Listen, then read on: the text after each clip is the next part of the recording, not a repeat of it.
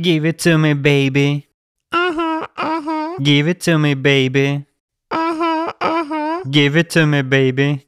ага, ага. And all girls say I'm pretty fly for a white guy.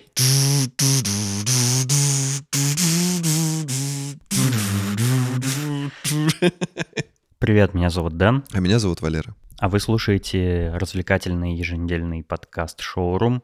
Мы тут с Валероном собираемся и разговариваем на всякие интересные темы, которые волнуют нас, о том, что происходит в мире, происходит в интернете, в нашей жизни и все такое. Да. И это, кстати, 102 выпуск.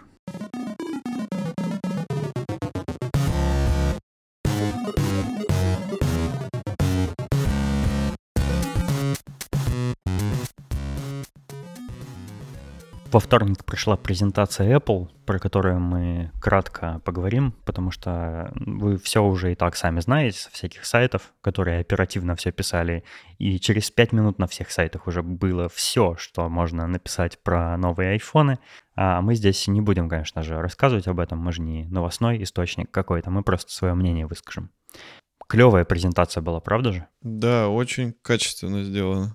Там такие крутые были переходы, особенно мне понравилось та, где показывают Тима Кука, а потом э, маленькую модельку домика, э, камера к ней наплывает, а там человек внутри ходит, и это оказалась полноразмерная модель. Круто было прям вообще. Там прям такой профессионализм. Он, эта презентация снята как э, какой-нибудь голливудский фильм. Там все сделано на таком уровне. Но это неудивительно, учитывая огромные бюджеты Apple. Да. Там прям вот эти декорации, как э, в ситкомы, знаешь, снимают в домах, типа разрезанные комнаты, в которых э, происходят всякие мгм. хоумподы. И камера двигается от одной сцены к другой.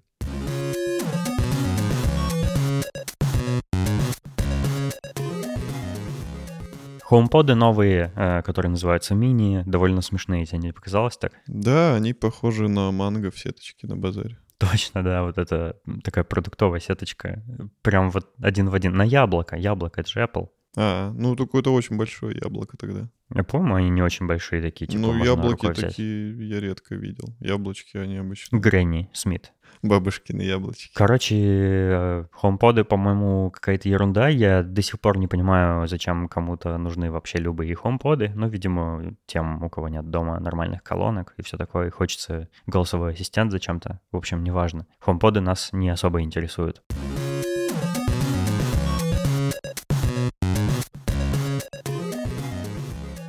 Было очень много болтовней про 5G, новый э, высокоскоростной стандарт связи. Не знаю, почему такое внимание большое этому уделяют. По-моему, LTE сейчас уже достаточно быстрый, чтобы вообще не замечать. Ну, типа, уже после LTE ты, я, по крайней мере, я не могу почувствовать разницу между, типа, безлимитно высокой скоростью. Мне LTE уже очень быстро кажется, и, типа, то, что у нас э, не будет, например, там э, миллиметр wave, вот этот, как он там называется, типа супер, супер режим 5G, м, это уже, ну, меня не волнует вообще. Меня даже, в принципе, не волнует, будет ли у нас 5G, потому что, ну, не знаю, это какой-то маркетинг, ну, все, да, скорость стала в тысячу раз быстрее, да ну, кого это волнует? Ну, тебя волнует? Нет. Вот и меня не волнует. Не, понятно, что это круто, что скорости увеличились, но что-то это так сильно там обмусоливали, что оно того не стоит. Ну, быстрее да быстрее, типа, какая разница?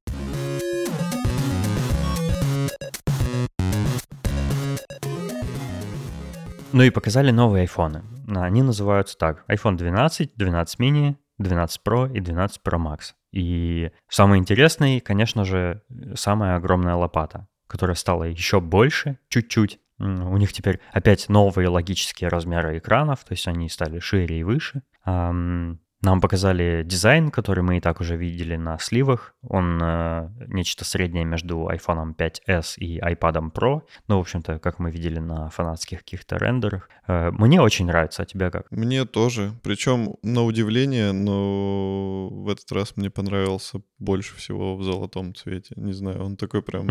Да, он супер блестящий стал. Такой, как украшение, прям как будто, знаешь, супер дорогая вещь. Ну, он и так супер дорогая вещь, но как будто, типа, Это какой-то А мне понравился драгоценность. синенький, э, который они показывали, и на самом деле мне он понравился, но я когда думал, какой я бы себе хотел, я бы наконец-то хотел к черным айфонам вернуться, потому что у меня э, сейчас золотой, я немножко устал от него, я хочу просто черный iPhone. И там показали такой цвет графит, который э, черненький спереди и сзади, и у него такая темно-серая рамочка стальная. Ну да, они такие нейтральные. Вот черный, по-моему, самый беспроигрышный вариант, потому что цветной любой он может надоесть в какой-то момент, а Мгм. черный он всегда черный, строгий, классический. Мне, в общем-то, понравился и золотой, и вот этот темно-синий, но они очень красивые, но я бы хотел черный. Вот, короче, такой вывод. Интересно, что в прошлом году они сделали зеленый, в этом году синий, а зеленого нет. То есть, Ну, а, меняют а что будет цвет. в следующем году? Какой цвет, интересно? Розовый.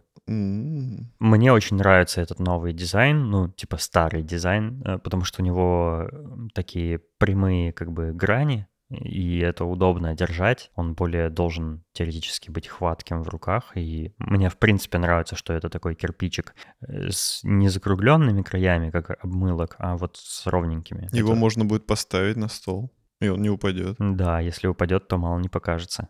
Нет, потому что теперь там супер-пупер стекло. Нас, нам, нам Точно, сказали, что все точно. будет хорошо. Там еще в корпусе на спинке появились магнитики специальные, сильные, которые позволяют приклеить к айфону какие-нибудь аксессуары. Например, есть специальный такой э, чехольчик под кредитку, который просто на магните чпокается к спинке телефона и держится так. Интересно, нафига этот чехольчик под кредитку, когда, типа, есть Apple Pay? Нафига нужна физическая кредитка? Ну, типа как запасной вариант для мест, где не принимают Apple Pay. Типа того. Знаешь, для чего логичнее бы было этот карманчик использовать, как минимум в США, для ID? То есть ты с собой носишь iPhone А, да. и ID, и все. Точно, типа, права. все, что тебе нужно. Э, Я узнал, что в этом чехольчике для кредиток есть экранирование. Если туда кредитку кладешь, то через чехол ее считать нельзя. Это прикольно. М, То есть все продумано. И вообще потенциал у этих магнитов прикольный, на мой взгляд, потому что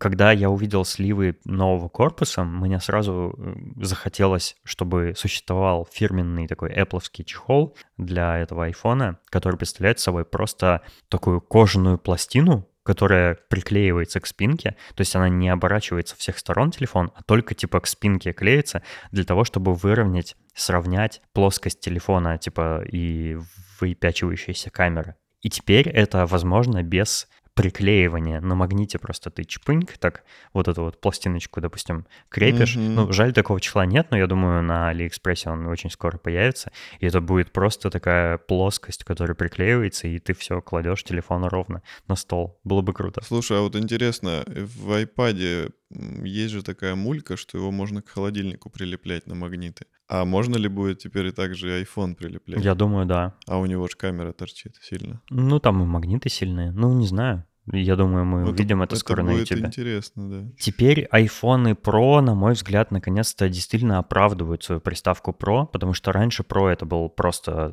ну, типа, самая дорогая модель iPhone, самая крутая, а теперь Pro, там действительно что-то есть профессиональное. Например, там появились режимы съемки Pro RAW Apple и Dolby Vision HDR для видео 10-битный. То есть э, iPhone теперь снимает в профессиональном формате, э, который позволяет нам, например, редактировать фотографию в RAW. Ну, то есть там больше данных содержится в фотке, чем в каком-нибудь Hake или шпеге. И можно вытянуть э, там большую экспозицию, какую-то там цветокоррекцию сделать. Э, И это очень круто. То есть я прямо воодушевился как-то этой возможности. Мне кажется, вот это действительно что-то, что заслуживает названия э, Pro. Ты, наверное, знаешь, есть такая, такое приложение для фотографирования Халида, называется. Очень прикольная камера, которую дизайнит э, и разрабатывает там Себастьян Девит. Оно умеет в RAW фотографировать уже сейчас, то есть без этих айфонов,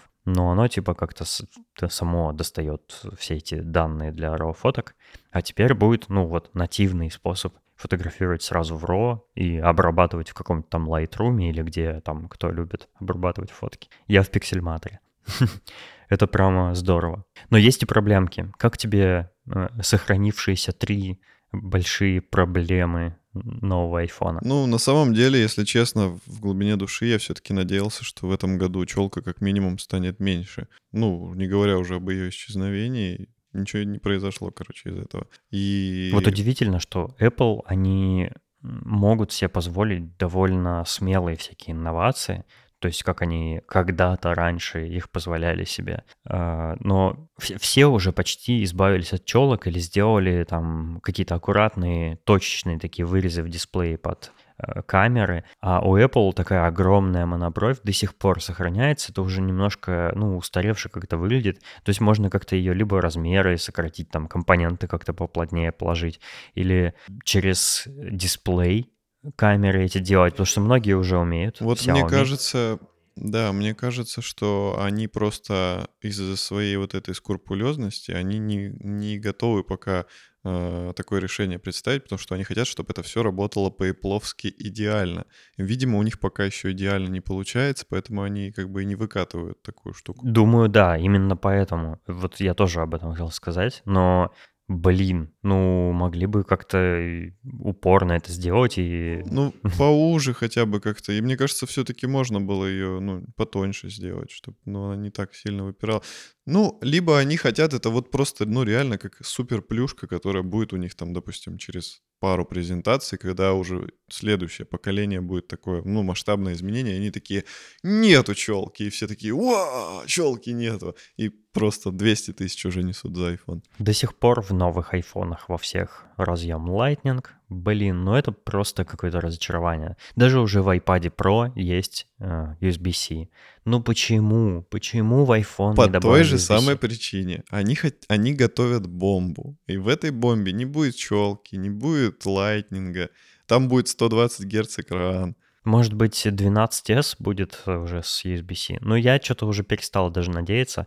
Lightning — это, ну, по-моему, уже просто нужно давным-давно от него избавиться. Это прикольный разъем. Он двусторонний, он компактный, простой, но он требует особых кабелей. У меня, например, ну почти все уже подключено через USB-C, и это круто, что я могу любой кабель для чего угодно использовать, кроме айфона. То есть, если я куплю там вот этот iPhone, я все еще буду использовать дурацкий Lightning, это бесит. Денежки, денежки, денежки, иначе iPhone не... Ой, Apple не будет получать денежки, если ты будешь с USB-C свои шнурочки использовать. А вот когда они дойдут уже до того, что в комплекте iPhone будет лежать только iPhone, тогда они сделают там USB-C. Да, теперь нет в комплекте зарядок. Ну, я не буду страдать от отсутствия зарядок в комплекте, потому что за... единственное, где я Еще использую... же наушников нету, да? Да, и наушников, кстати, да, ты правильно заметил. Э, единственное, где я использую зарядки, это когда я куда-то выезжаю, ну, типа, из дома. То есть дома я зарядки не использую, у меня компью... от компьютеров iPhone заряжаются, и вообще у меня есть беспроводная зарядка, которая все время включена, ну, типа, в сеть, я просто телефон на нее шлепаю, и он заряжается. Ну, вот они с расчетом на это как бы все и делают, что у тебя либо от предыдущего iPhone останется зарядки, либо ты уже купил беспроводную зарядку, скорее всего, и она уже точно у тебя останется, если ты просто обновляешь iPhone. Ну, кстати, насчет беспроводной зарядки, они же показали новую э, беспроводную зарядку MagSafe, которая как раз использует эти магниты, и от, она выглядит как зарядка... Белкина. Нет, свою фирменную. Она выглядит как зарядка для Apple Watch. Такая кругленькая штучка. Она приклеивается сама правильно по центру в нужном месте позиционируется. По-моему, выглядит она довольно смешно. И я на самом деле не понимаю, почему они на такое пошли, потому что, ну, как-то м- они сделали такое решение, которое исправляет проблему вот эту, да, когда ты неровно кладешь на беспроводную зарядку телефон, и можешь там, и он может не заряжаться. И они вот решили эту проблему вместо того, чтобы как-то улучшить, э, ну, э, принцип, что ты вот кладешь его как хочешь, да? Например, Air Power, например, выпустили бы, были, было бы круто. Клади как хочешь в любой момент, хоть углом, хоть ребром, да, и оно будет заряжаться. Нет, они пошли другим путем, это довольно странно. Ну, видишь, они обосрались с этой штукой, и угу. теперь они реально делают ставки только на такие продукты, которые будут 100% работать, а не так вот, чтобы, ну, еще какой-нибудь AirPower у них получился, типа, упс, сорян, ничего не вышло. Ну и третья проблема, последняя. Самая главная да, проблема. На мой взгляд, да, самая главная. Э, в 2020 году у новых iPhone 12 до сих пор нет экранов со 120 Гц, и это какой-то позор. А, я думал, ты про деньги скажешь. я, я-то про стоимость сейчас думал, мы будем говорить. Ну, по стоимости это последнее, что мы обсудим. Не, я все-таки считаю, что стоимость — это самая главная проблема, потому что да, они убрали все к чертям, и сказали, из-за этого будет iPhone дешевле. Угу. Я заметил, он так подешевел. Я прям уже Ну, бегу. это специфика нашей страны. То есть он э, действительно, может быть, там нем- немножечко подешевел для американцев. Э, Кстати, цены на iPhone 12 и 12 mini на самом деле на 30 долларов дороже, чем Apple объясняет, потому что если вы выбираете э, iPhone без контракта с оператором, то он стоит на 30 долларов дороже, потому что эм, операторы предоставляют такую скидку при покупке iPhone. На самом деле там, допустим, не 800 долларов стоит, а 830, если ты выбираешь без симки. А, тот iPhone, который я бы хотел себе, это 12 Pro Max. Ой, Да. да, правильно, да, я уже запутался. Э, Потому что Pro Max, э, он круче всех по камерам, у него там особенные камеры, то есть они отличаются от не Max модели, от э, обычного размера модели. Pro Max типа самый-самый-самый крутой, навороченный все такое. И я хотел бы уже 512 гигабайтов, потому что у меня сейчас 256, и мне даже на моем айфоне без Dolby Vision всякого и Pro RAW мне не хватает места. То есть у меня осталось там 100 гигабайтов, которые там вскоре я заполню фотками и видосами, и нужно с запасом брать, конечно же. И такой iPhone Pro Max на 512 гигов, черного цвета я бы взял, он стоит э, в рублях, если 140 тысяч рублей или 1400 долларов, что до хрена.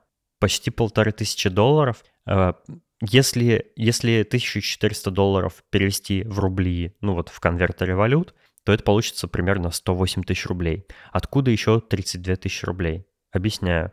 В отличие от тех, кто считает, что у Apple э, доллар стоит 100 рублей уже, типа они заглянули в будущее, это неправда оказалось. У нас, например, в чате э, та- ну, шутили так.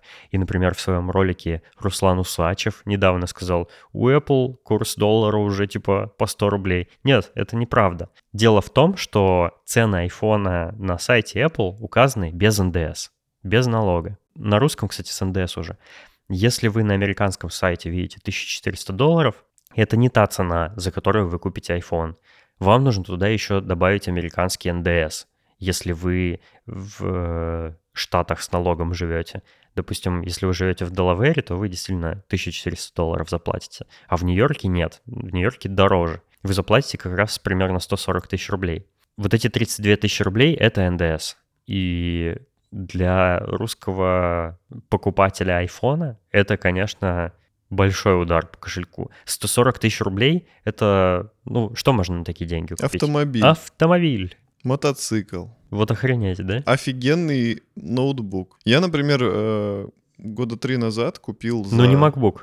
Нет, послушай, я года три назад купил MacBook Pro, Мгм. самый топовый, за 120 тысяч рублей. Ну, сейчас он уже будет 320 стоить. И как бы у меня до сих пор э, супер мощный MacBook, который вывозит вообще все задачи. И, и сейчас я просто сижу и понимаю, что за такие бабки теперь я покупаю iPhone. Он, он будет тоже супер классный, но, блин, я тогда MacBook купил с ретиной, э, 15-дюймовый, офигительный, там, супер процессор, супер оперативка. И он до сих пор как бы кайфовый. А я куплю вот этот iPhone, да, и через сколько он э, станет неактуальным за эти деньги. Ну, Тяжело жить в России, да? да, вот типа я куплю этот э, Pro Max, и он точно год будет нормально. Два года уже ты будешь нервничать, потому что у тебя не самый iPhone новый. И где-то на третий год ты такой уже типа... Ну, очень короткий как бы промежуток, когда ты ходишь и такой типа я в топе. Даже Не- если учитывать, что, ну, например, как я обновляю айфоны, я продаю старые. Ну, типа, для меня новый iPhone, конечно, не 140 тысяч рублей будет э, стоить, потому что я свой э, 10s Max продам и как бы эти деньги вложу в стоимость да, нового айфона. Но все равно даже, даже эта сумма с учетом вот э, продажи старого айфона все равно огромная.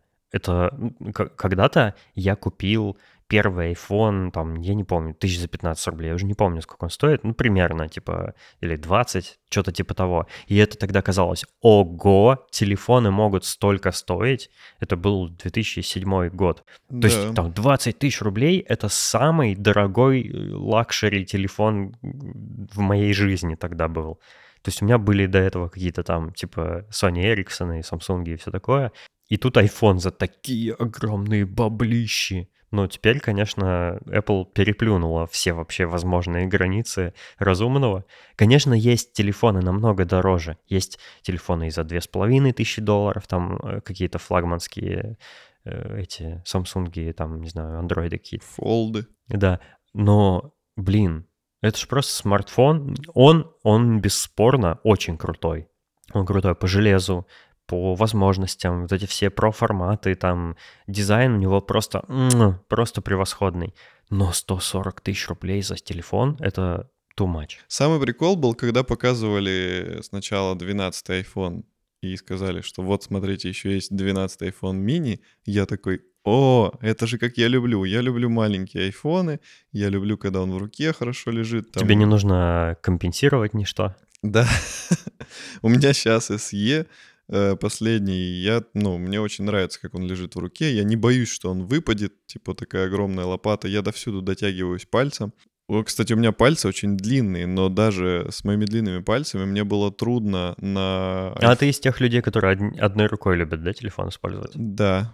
Ну, одна рука занята, другая рука Тоже занят. Другая рука использует iPhone. Короче, я такой, я такой, «М, iPhone mini — это то, что нужно. И такой в голове думаю, а он еще, наверное, и стоить будет адекватных денег.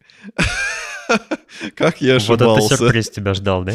Да, Просто в, самом, в самой минималочке он стоит уже столько, сколько я не готов на него потратить. Короче, он, он по-моему, стоит в самый дешевый 68, что ли, что-то такое. И это 128 гигов, то есть, ну, это мало, мне точно надо будет больше гигов. И там он уже стоит Нужно больше гигов. и там он уже стоит столько, что ты такой думаешь, так а если я докину, то я уже и прошку могу взять за эти деньги. Я тоже маленький хотел. Я хотел маленький, потому что он еще соблазнял меня в теории Мгм. своей дешевой ценой. Но Ну раз да. дешевой цены нет, то типа, ну и иди в жопу. Вот, короче, все, что мы думаем про айфоны, да, клевые, очень дорогие. Начинаем копить. Да. Э, Напоминаем, что у нас есть Patreon. Patreon, да, еще у нас будет много стримов. Когда-нибудь, да.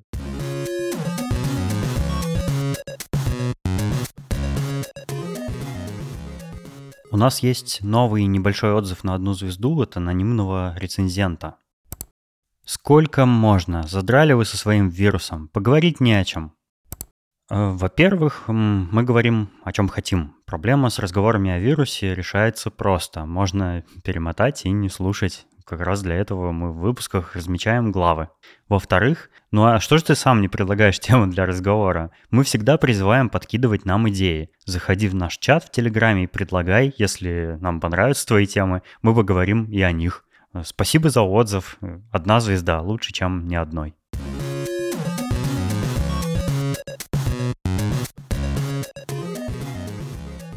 Я тут э, приболел же недавно и очень много проводил время дома, времени дома. И, ну, как обычно, я и так много времени дома провожу. И я задумался... Особенно в этом году. Да, я задумался. Э, Черт возьми, я очень люблю свою студию, студию-комнату, потому что это то место, где я как интроверт максимально себя чувствую защищенным, и я постоянно хочу наводить там какой-то шоколад.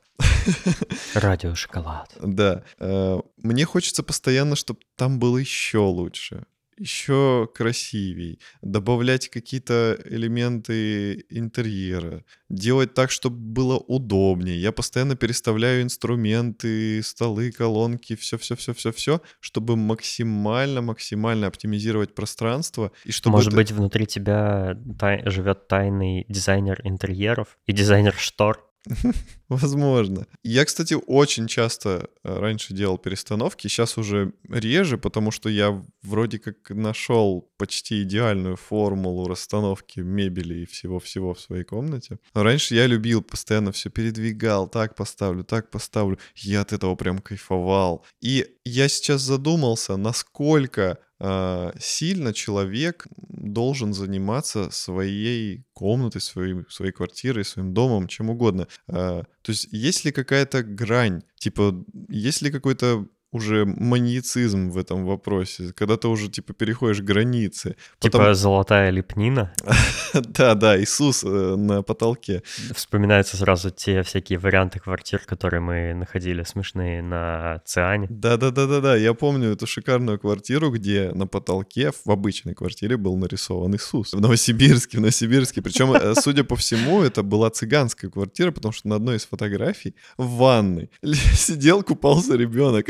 Просто ребенок купается, и эту фотографию выкладывают для того, чтобы квартиру на продажу выставить. Ой, Она сдается сразу с ребенком в комплект. Цыгане, у них много детей, надо как-то избавляться. Вот, я подумал, ведь это то место для многих, где ты реально чувствуешь себя защищенным, спокойным, где ты э, все проблемы отгоняешь от себя. И ведь устройство, э, точнее, обустройство комнаты, там, квартиры, это одна из важных частей. Ну, человек по своей природе стремится из хаоса создать порядок. Люди там, пещеры еще, древние пещерные люди свои пещеры как-то оформляли рисунками всяких бизонов. Э, им хотелось какой-то комфорт и уют создать, домашний очаг, вот это все. И да, ну, мне, мне я тоже так думаю, что мне хочется жить в комфорте, э, и поэтому я тоже какие-то усилия прикладываю, как правило, для того, чтобы свое жилище как-то оформить хорошо. Ну и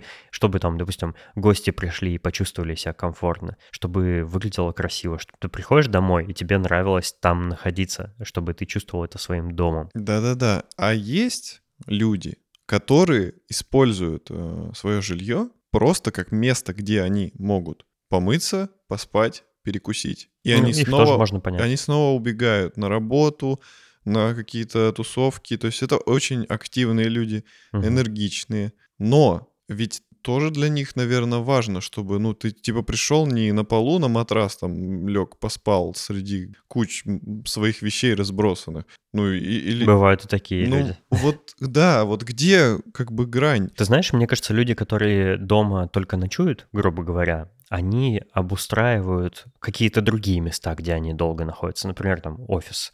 Ну, допустим, у них какой-то симпатично оформленный там стол, да, на работе, потому что они там много времени проводят. Ну, трудоголики какие-нибудь офисные. Э, у меня, кстати, в офисе тоже всегда э, симпатичный порядок был. У меня не было навалено на стол вся, всякого хлама рабочего. Навального? Навального тоже не было Навального. Э, ты знаешь, я когда-то э, придерживался аскетизма, когда у меня, ну, когда у меня еще собаки не было.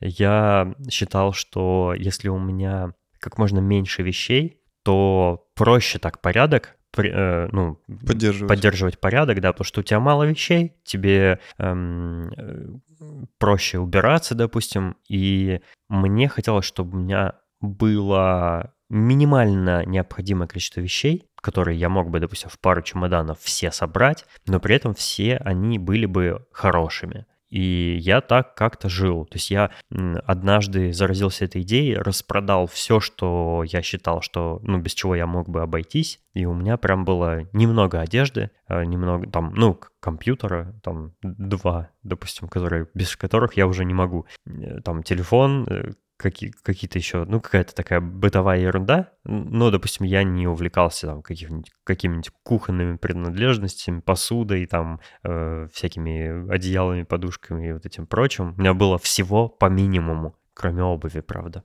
Вот, и это прикольный способ э, жить, потому что ты в любой момент тебе довольно просто переехать, например, если ты снимаешь квартиру, ты просто, ну, все пакуешь там в пару коробок и переезжаешь. Это очень удобно на самом деле. И это позволяет тебе даже там на большие расстояния довольно просто переезжать, там в машину закинул или там, э, не знаю, в багаж сдал все, все свои э, пожитки и переехал. Это круто. Но потом как-то я незаметно отказался от этих принципов, потому что, э, ну, я завел собаку, я переехал в Новосибирск, и у меня просто, ну, со временем как-то само собой накопилось много всего. Допустим, у меня очень много техники, электроники всякой для подкаста, микрофоны, микрофонные стойки, мониторные колонки. У меня два настольных компьютера непереносных, еще ноутбук, у меня игровая приставка, э, шлем виртуальной реальности, телевизор, там все, все, всякие, ну, куча одежды, короче, короче, всего накопилось много. И, в принципе, я уже особо не прикалываюсь по этому аскетизму. И э, я вот заметил, что в последнее время я там, ну, где-то в соцсетях и среди своих знакомых замечаю, что набирает э, популярность такой принцип Хюгге. Э, слышал что-нибудь о Хюгге? Да, ты мне перед выпуском рассказал. Я, я предусмотрительный. Короче, Хюги — это такой э, скандинавский принцип жизни, который где-то в Дании, кажется, зародился. И суть его в том, чтобы как раз обустраивать свое жилище минимальным количеством вещей, максимального качества. Допустим, если у тебя есть какой-то кухонный или там письменный стол, чтобы он был сделан не, не с ДСП, а из дерева, чтобы ты наслаждался его там весом, текстурой, наслаждался тем, что он сделан из настоящего цельного куска дерева, которое росло там много лет, да, чтобы ты ценил вещи, чтобы ты относился к ним с заботой, ухаживал за ними. Э, в принципах Хьюге создавать максимальный уют, там, например, не использовать использовать э, потолочный свет, а вместо этого использовать э, настенный, там, торшеры, какой-то свет, там, ну, э, точечный, да, использовать ткани с какими-то узорами, чтобы глазу было за что зацепиться, чтобы интересно было разглядывать, допустим, там, не знаю, покрывало на диване или типа того. В общем, это принципы такого уюта, комфорта домашнего. Мне он очень нравится. Я вообще всегда любил, я всегда отдавал предпочтение не количеству, а качеству вещей. Я поэтому, допустим, никогда не иду на компромисс, когда мне нужно купить как, какую-то ну, какую вещь, которую хочу. Допустим, есть там, не знаю, iPhone, да, новый вышел.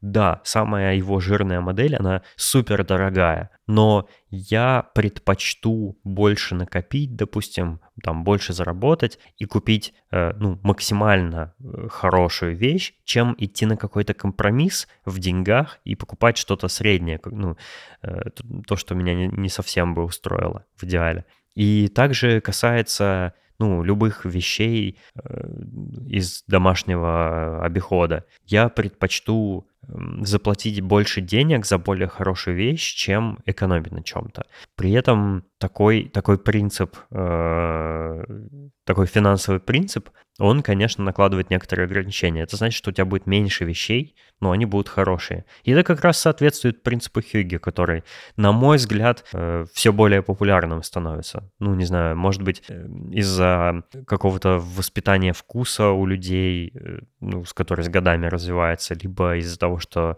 в нашей стране много слишком вещей, мало кто может себе позволить. И поэтому люди, возможно, теперь, ну, э, поняли, что лучше покупать что-то хорошее, но поменьше. Я, походу, живу по принципу Хьюги почти что.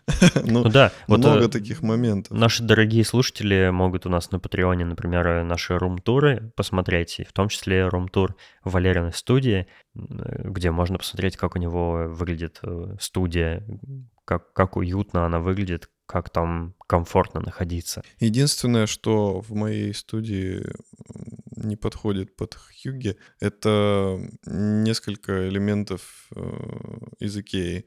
То есть у меня там есть да. комод, э, еще один комод, и это точно некачественная мебель, она хлипкая, она сделана из этой прессованной хрень, хренотени.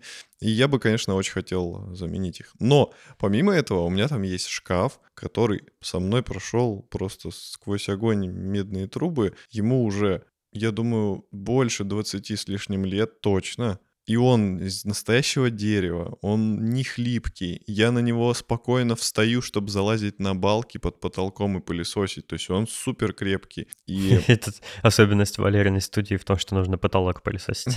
Да. Ну, у меня еще окна на потолке, их еще надо мыть.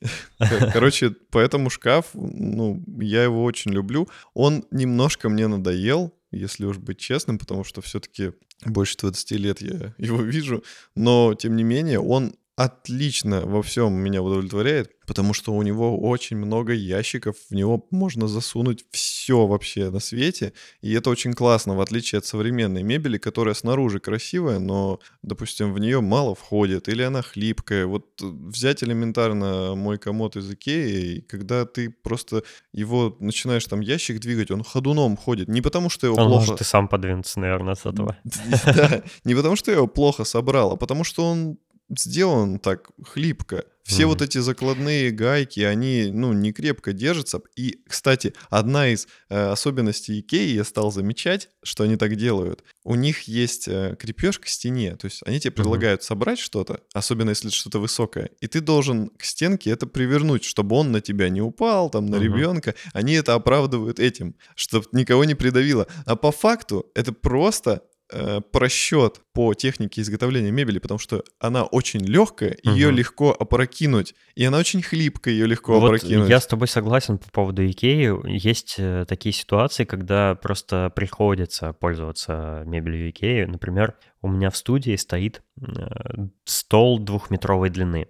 Мне нужен стол двухметровой длины, потому что у меня два настольных компьютера, мониторные колонки на нем стоят. Мне нужно очень-очень длинный стол, чтобы все это там просто поместилось. Я очень долго искал, искал нормальный двухметровый стол и не нашел нигде, кроме Икеи. И, к сожалению, да, он вот такой, он из прессованных опилок сделан, и мне он очень не нравится. Он очень легкий, его можно, вот если на нем ничего не стоит, его можно одной рукой поднять. Он невероятно легкий. Но это вот э, вынужденные меры, скажем так, потому что если я на заказ, допустим, где-то из цельного куска древесины э, решу купить стол, то он мне обойдется больше, чем э, новый iPhone по цене. Поэтому, ну, я, я не могу себе такое позволить, и вот купил такой стол отстойный. Ну вот, кстати, да, и у меня, по сути, по той же, почти по той же причине мебель из Икеи присутствует, потому что, во-первых, она по деньгам э, более-менее доступная, а во-вторых, она внешне симпатичная. Если еще, покуп... И у нее есть еще одно качество ценное, оно может быть упущено как бы из внимания. В Икее все предсказуемого качества ты, когда покупаешь мебель в Икее, ты знаешь, какая она будет. Допустим, если ты в какой-то магазин, ну, рандомный мебельный магазин приходишь, ты даже не, ну, ты не можешь ожидать, что там. В Икее ты знаешь, да, у меня прессованные опилки, но я точно знаю, что за эти деньги, типа, мне этих прессованных опилок хватит, допустим, на три года. И вот три года мне эта мебель будет служить. Ты покупаешь какое-нибудь кресло, и ты знаешь, что, да, оно не лучшего качества, но оно, типа, оно удобное, я в нем сидел, оно есть везде, там, я, типа, знаю, как оно работает и все такое. И есть некая, некий такой элемент предсказуемости. И это цен, это знаешь, как фастфуд. Да, фаст, там, в Макдональдсе или где-нибудь в Бургер Кинге не самые лучшие бургеры, но когда ты их покупаешь, ты точно знаешь, какие они будут. И да. у тебя есть вот эта вот уверенность в этом, в этой еде. Также... Ты знаешь, что получаешь. Да, да Икея — это фастфуд среди мебели, и, наверное, это ее ценное качество. Ну, смотри, еще два момента про Икею. Я там не договорил угу. про мебель, что, э, к сожалению, по крайней мере в Новосибирске, мебель э, хорошего качества, то есть которые делают на новосибирских фабриках, она, она клевая, она качественная, она крепкая, она не из прессованных опилок. Но она, во-первых, чуть-чуть дороже, чем Икея, и она уродливая. Вот это mm, самый да. главный минус. У нас отвратительно уродливая мебель, которая делается в России. Просто есть какие-то особняком стоящие какие-то крафтовые конторы, которые стараются делать красиво, но по большей части... Которые это... могли бы прорекламировать, если они бы к нам обратились. Да, да. Но по большей части это просто какие-то бабушкины дизайны, знаешь, там типа, ну супер уродливая мебель, отвратительная И я, конечно же, не хочу такое ставить у себя в комнате, опять же, по причине того, что я хочу, чтобы все выглядело красиво. Согласен. И еще одна вещь про Икею. Икея была лучше. Черт возьми. Я, во-первых, недавно нашел каталог Икеи за 2007 год. Посма... Каталог. Каталог Икеи за 2007 год. Посмотрел э, ценники, всплакнул, потому что они были в 2-3 раза меньше.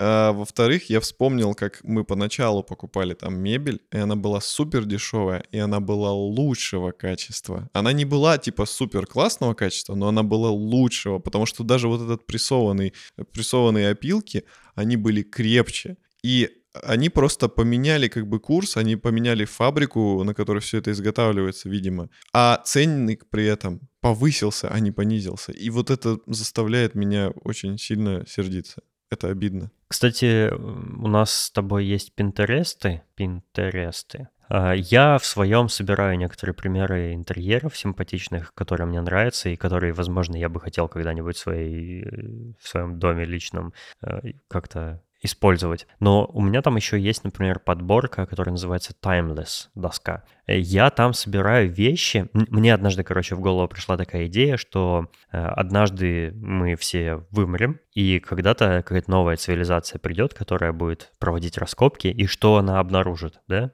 Она не обнаружит же ТикТок, она обнаружит какие-то физические вещи, которые от нас остались. И я собираю в этой подборке всякие кар- картинки всяких вещей, которые, э, типа, если археологи будущего найдут, нам не было бы стыдно за это. Короче, какие-то качественные, э, солидные, прикольные вещи, которые переживут э, нас всех, которые э, там радуют глаз, которые хотелось бы иметь, или которые просто, ну, какому-то из этих принципов соответствуют. Например, что они как-то передают нашу культуру. В общем, посмотрите, ссылочка в шоу-нотах. Мне кажется, это интересная идея собирать такие картинки. И ну, это, это воспитывает вкус, и это поддерживает, мне кажется, желание э, обладать вещами и заботиться о вещах э, больше, чем использовать вещи как расходный материал в жизни. Mm.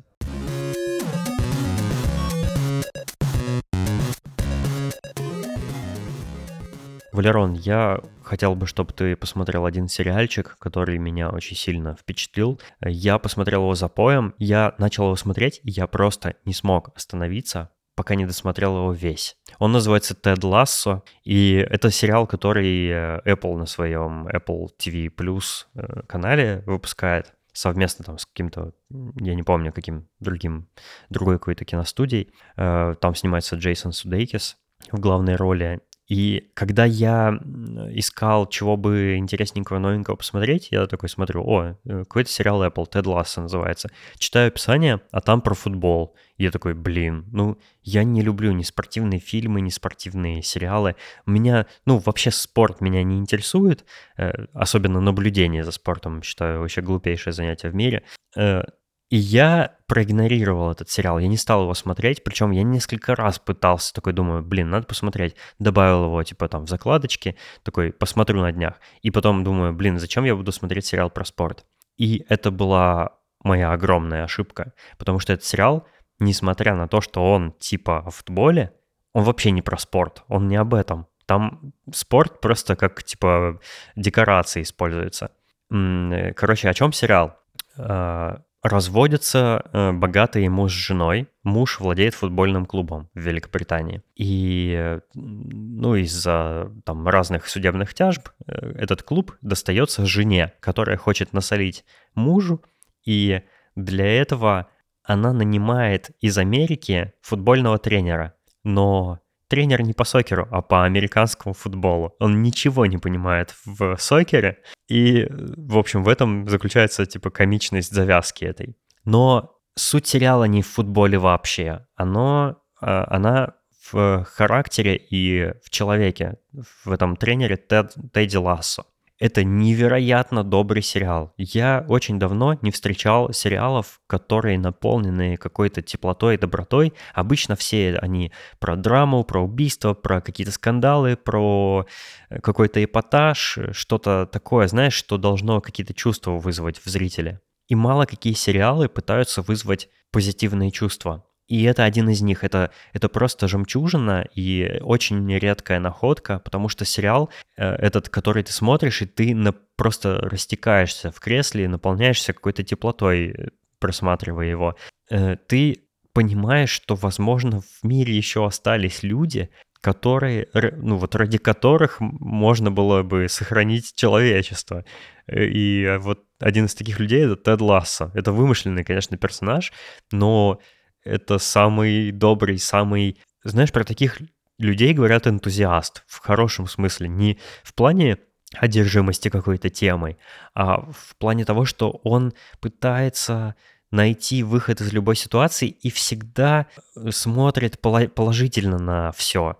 Это странно звучит, я даже не знаю, как описать. Это невероятно добрый сериал, обязательно посмотрите его. Он подходит для просмотра в любой ситуации, с семьей, с детьми, там, как угодно. Он очень крутой, смешной, и просто я очень счастлив, что я его посмотрел. Вау. Но ты его смотреть, конечно же, не будешь, да, как обычно. Нет. Я очень э, стараюсь себя держать в руках и поменьше смотреть сериалов. Я посмотрел еще один сериал, и я уже не такого положительного впечатления о нем, как о Тедди Лассо. Я еще летом узнал, что американцы э, решили сделать ремейк британского сериала «Утопия». Я уже точно не помню, но, кажется, оригинальную британскую утопию я в шоуруме советовал посмотреть. Это очень крутой сериал. Он про паранойю, про группу любителей комиксов, которые нашли какой-то комикс, в котором якобы рассказывается о мировом заговоре, о том, как правительство э, пытается разными вирусами и ядами отравить всех людей, заработать на этом и все такое прочее. Вот об этом сериал. И британский сериал невероятно крутой. Во-первых, он очень жуткий. Он, да, вот если вы посмотрите первую серию, она у вас уже сразу зацепит, потому что там такие колоритные персонажи. Там есть такой чувак, который всех беспощадно вообще с покерфейсом убивает. И он очень странный, он кажется больным, он кажется каким-то не от мира сего. Он вроде бы здоровый, рационально мыслящий человек, но что-то с ним не так. И впоследствии, как бы, если смотреть сериал, вы все понимаете, на все вопросы в этом сериале есть ответы, но э, почти до самого конца, пока вы его смотрите, у вас все больше и больше вопросов. Что там происходит? Да что, все с ума посходили и все такое. И для любителей теории заговора это самый лучший сериал, потому что в нем вот эта вот тема максимально сконцентрирована. Короче, я про утопию очень много говорил, писал в Твиттере, всем советовал ее смотреть. Он просто замечательный. Да, но есть в нем один большой минус. Это то, что его прервали съемки. И как бы мы на втором сезоне просто остаемся ни с чем. И это очень обидно, потому что сериал потрясающий. И вместо того, чтобы запустить, допустим, продолжить съемки, или пусть Америка, не знаю, пригласила бы этих же актеров и продолжили снимать, ну, типа, профинансировали, mm-hmm. как-то под- помогли, они снимают свою версию. И, как это обычно бывает, чаще всего, скажи нам, как получилось. Вот такой парадокс. Есть э, прецеденты, когда американские ремейки ну, на мой взгляд, лучше, чем британские. Например, сериал «Офис». Я огромный фанат сериала «Офис». Это самый смешной сериал из всех, что я видел когда-либо. Я его обожаю, много цитат оттуда знаю. Я люблю всех персонажей из него. Они для меня все как родные. Я его пересматривал раза четыре, наверное, весь сериал просто супер офигенно. Вот для тебя сериал «Друзья», например, да, такой типа родной сериал, а для меня «Офис». Я могу его пересматривать там раз в год, и это это просто супер. Я прям получаю каждый раз те же э, прикольные ощущения. А есть наоборот ситуации, когда американцы не могут сделать лучше, чем британцы. И это в случае с утопией. Э, американская версия утопии получилась обычным ординарным сериалом. Она потеряла вот все те качества британской версии. Британская жуткая, сериал про паранойю, и там все персонажи себя ведут так параноидально, они все немножко какие-то фриковатые. Ты это чувствуешь, ты видишь э, по их поступкам, по актерской игре, э, вот эта атмосфера какого-то заговора, какой-то загадочности все время присутствует. В американской версии всего этого нет. Музыка Кристофаля Дель Топи, которая в британском сериале очень сильно добавляет атмосферности, она если вы ее услышите, вы ни с чем никогда больше этого композитора не спутаете. Вы всегда его узнаете везде. У него очень особенный, ни на что не похожий уникальный стиль. Этой музыки в американской версии, конечно же, нет. Они якобы пытаются как бы эм, какой-то стиль его перенять, но он уже звучит совершенно не так. У него такие ломанные сбитые ритмы, э, какие-то странные инструменты, и ты понимаешь, что эта музыка очень прямо вот максимально соответствует содержимому сериала. А тут ее уже нет. Персонажам ты не веришь. И ну, как-то все какое-то обычное. Вот обычный сериал. То есть я, я не знаю, он, он даже ничего нового. Ну, типа, это мог бы, если это ремейк, это мог бы быть какой-то свежий взгляд, да, на, это, на, эти, на эту историю. Но его там нет они, в принципе, то же самое там показывают. Там нет никаких интересных приемов, там все, как ты ожидаешь, но при этом ничего цепляющего нет. И я пришел к выводу, что э, для тех, кто уже видел британскую утопию, э, не имеет никакого смысла смотреть американскую, потому что ничего нового вы, не узнаете. Э, я, я вот ее посмотрел и на самом деле мог бы и не смотреть. А если вы еще не видели утопию, то, конечно же, выбирайте британскую версию, потому что вы получите гораздо больше удовольствия от ее просмотра. Я подписываюсь под каждым словом.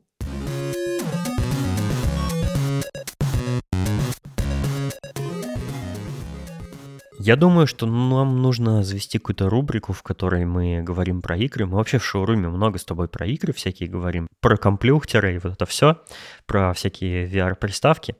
И это уже часть нашего подкаста. Я сегодня тоже хочу про одну игрушку поговорить. Она, во-первых, это компьютерная игра, во-вторых, она в виртуальной реальности, и она из наиболее сильно впечатливших меня игр за последние годы, наверное. Вот, и, Сильнее, чем Алекс? Наверное, не менее сильно, я бы так сказал. Она, она совершенно другая, она не похожа на обычные игры, и сейчас вы узнаете почему. И ты в нее тоже играл. Это игра Beat Saber. Может показаться, что это какая-то ерунда. Это для тех, кто не знает, что такое Saber. Если вы слышали про Guitar Hero, то Saber это то же самое, только в виртуальной реальности. И там немножко другие принципы, но в принципе это тот же самый тип игры, когда, э, в общем, из чего, в чем заключается игра? Ты находишься на площадке, стоишь э, в одной точке, на тебя летят разноцветные кубики, которые ты должен под музыку, под, э, в ритме музыкальном разбивать лазерными мечами. И в этом заключается весь смысл игры. Это, в общем-то, вся игра. Там много разных треков, туда можно загружать свои какие-то кастомные треки, которые можно скачать на разных сайтах. И это такая ритмическая игра, типа, в которой надо кубики разбивать. Но оказалось, э, как, как ты мне сказал, вот э, мы с тобой не так давно ее попробовали, хотя она вышла там несколько лет назад. Оказалось, что мы недооценивали эту игру, и особенно я поразился, насколько я, я сильно недооценивал ее, потому что она оказалась просто бомбически офигенной. Это одна из немногих игр, которые меня так сильно затянули, что я, э, мне кажется, в ближайшие, в ближайшие несколько дней я наиграю в нее больше, чем в любую другую VR-игру. Э, я играю в нее каждый день. Она очень физически меня нагружает, я от нее устаю, как после какой-нибудь тяжелой тренировки в спортзале. У меня все болит, но я не могу остановиться в нее играть. Я иногда ложусь спать, просто бросаю сон, встаю и начинаю в нее играть, потому что я не могу. Она завладела моим мозгом. Она настолько затягивающая, какая-то наркоманская, что я не могу перестать в нее играть. Я не знаю, почему. Наверное, это плохо, но я не могу. Расскажи о своих впечатлениях от Saber. Мои впечатления, как ты уже сказал, я сначала очень скептически к ней относился. Я думал, типа, чё, как это меня вообще должно развеселить? Типа, стоять, махать палками, VR под музыку. Ну, я не очень люблю такие игры, которые заточены там под моторику, там, под, под что-то такое. Мне больше интересно, чтобы был сюжет, там, история, какие-то красивая картинка. А, Но, тем не менее, мы с тобой ее попробовали, когда у нас был с тобой на обзоре Oculus Quest. Мгм. И мы такие типа, «М, интересно. И в итоге мы решили ее скачать и уже полноценно поиграть. И, блин, это прикольно, это весело. Это заставляет мозг э, выключиться, включить э, тело, включить свою подвижность, э, раскрепоститься как-то, э, выпустить зверя. Это весело, это, это, это отличная игра для компашки. То есть можно просто устроить классную вечеринку, там купить пиццы. э, Собственно, это то, что мы сегодня, чем мы сегодня и займемся. Вы приехали э, ко мне с девушкой, и мы сегодня будем вот э, именно под пиццу играть, битсейбер, соревноваться и все такое. Это прям я с нетерпением жду, когда мы закончим уже этот выпуск. Дурацкий. Да, ты знаешь, я сначала, когда начинал играть Saber, я думал, что это игра на реакцию, на внимательность. Там э, суть в том, что э, кубики летят с разных сторон, и их нужно с определенной стороны разрезать лазерным мечом. И игра как бы усложняет тебе задачу, постоянно меняя направление этих летящих кубов, э, сторону, с которой их нужно разрезать. Я э, сначала проходил, очень внимательно наблюдая, где все эти стрелочки нарисованы и все такое, а оказалось, что суть игры в другом. Суть как раз, как ты сказал, в том, чтобы выключить мозг и чтобы включить свои инстинкты, моторику, мышечную память, и вот это все в сумме позволяет тебе наслаждаться максимально этой игрой. Я еще, э, вот если вы посмотрите на YouTube, там, скорее всего, вы встретите э, какие-то хардкорные прохождения на режиме Эксперт Плюс, где самые сложные треки, где э, такая скорость этих летящих кубов и такое их количество, что кажется, что живой человек не способен такое делать. Не может быть такой скорости реакции человека. А суть в том, что э, никакой реакции там не нужно. Там э, нужна как раз мышечная память. И вообще кажется, что максимально, наверное, теоретически кайфово в эту игру играть под какими-то наркотиками типа спидов. Короче, игра крутая, у нас даже есть э, идея постримить, как мы в нее играем, но мы пока технически не можем, потому что мы не разобрались, как одновременно выводить и наши танцульки, и экран игры, и звук, и чтобы все это можно было комфортно смотреть.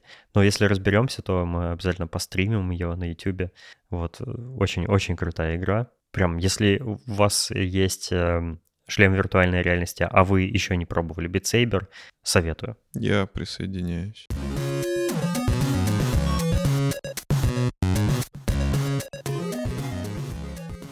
У нас есть э, пара вопросов от одного из наших слушателей. Я предлагаю сейчас на них ответить. Виталик у нас спрашивает.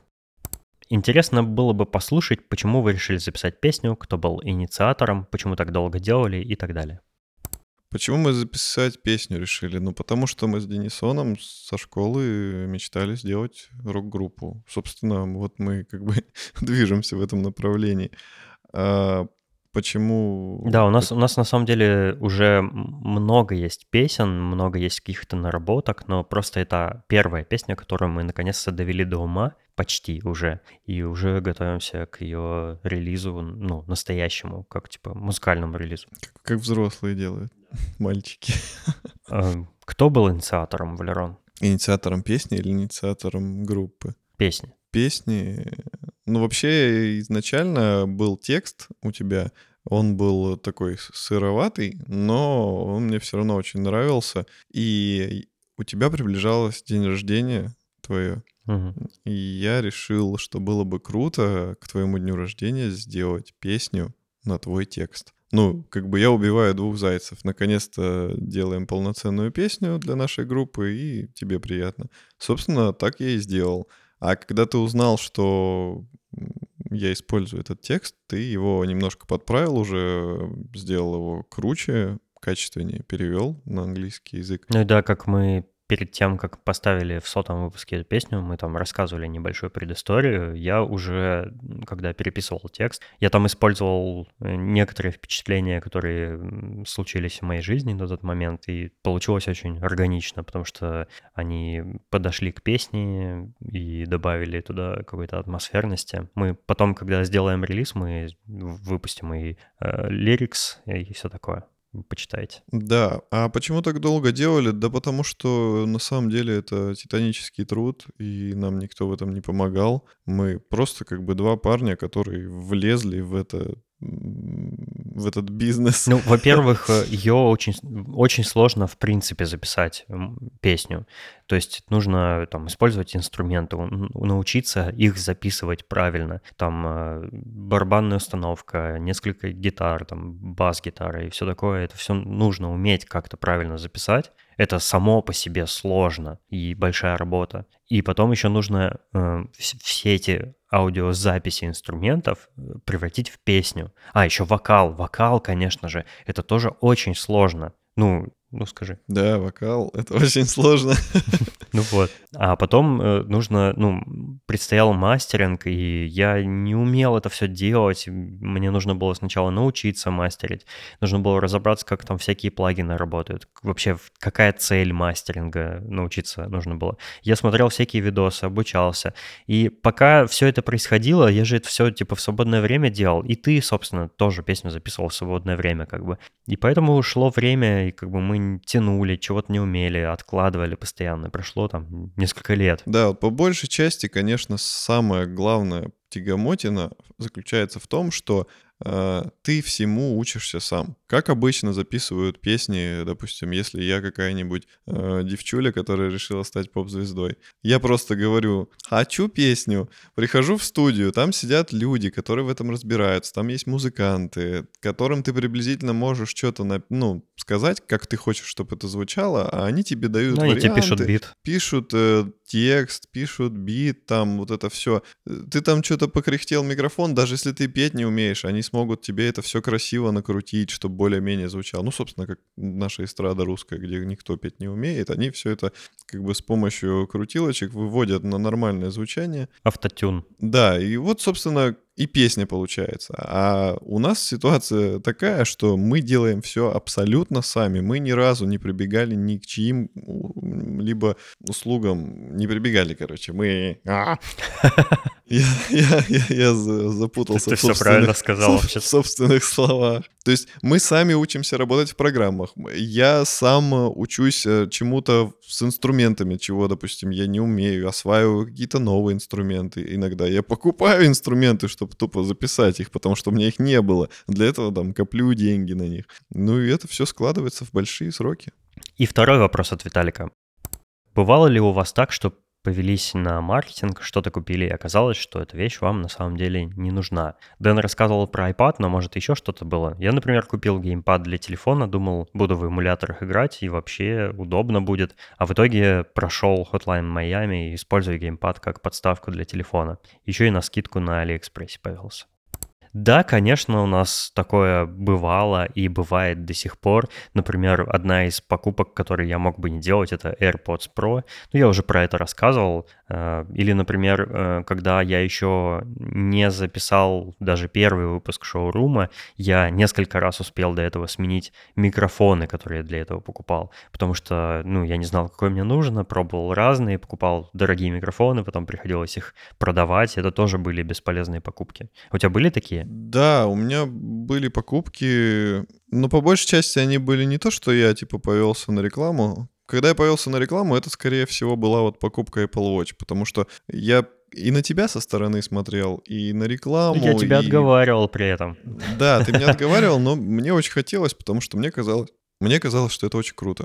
Вот. И в те времена еще работали бассейны, и я ходил в бассейн, и я думал, как классно будет, если я буду с помощью часов там регистрировать, как я наплавался, как я буду регистрировать э, там в спортзале свои э, достижения. Но, по сути дела, все-таки это игрушка оказалась больше. Вот. А по большей части я покупаю часто вещи, э, когда у меня, допустим, какое-то плохое настроение или что-то такое, то есть я могу просто грустить очень долго и, и подумать, о, если я вот это куплю, то это типа мне поднимет настроение хотя бы на какое-то время. И, и у меня Точняк. вот таких, у меня таких покупок много есть. То есть это не обязательно какие-то гаджеты или дорогие покупки. В принципе, просто даже какая-то мелочь, э, она все равно мне настроение поднимет, и я вот таким способом часто борюсь с плохим настроением. У меня тоже такое бывает, и, ну, у меня как раз с гаджетами это связано, потому что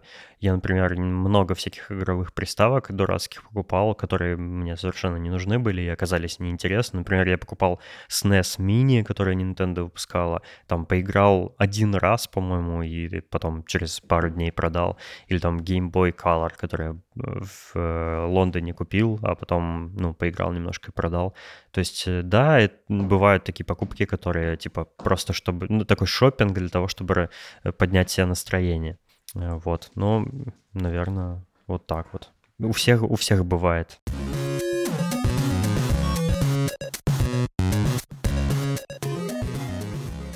Спасибо, что послушали наш выпуск. Эм, мы хотим поблагодарить, как всегда, наших дорогих слушателей, которые поддерживают нас на Патреоне. Александр Младинов, Марат Сайтаков, Петр Филимонов, Аида Садыкова, Александр Бизиков, Салават Абдулин, Александр Скурихин, Сергей Макгриб, Искандер Губайдулин. Кстати говоря, мы теперь не только в выпуске озвучиваем имена наших э, героев, но еще и в шоу-нотах. Посмотрите, у нас новое оформление шоу-нотов. Mm, крутяк. Также мы вас приглашаем в наш замечательный уютный чат в Телеграме, где мы можем пообщаться на различные темы. Там у нас очень классно и весело. До следующего выпуска. Всего вам доброго. Пока.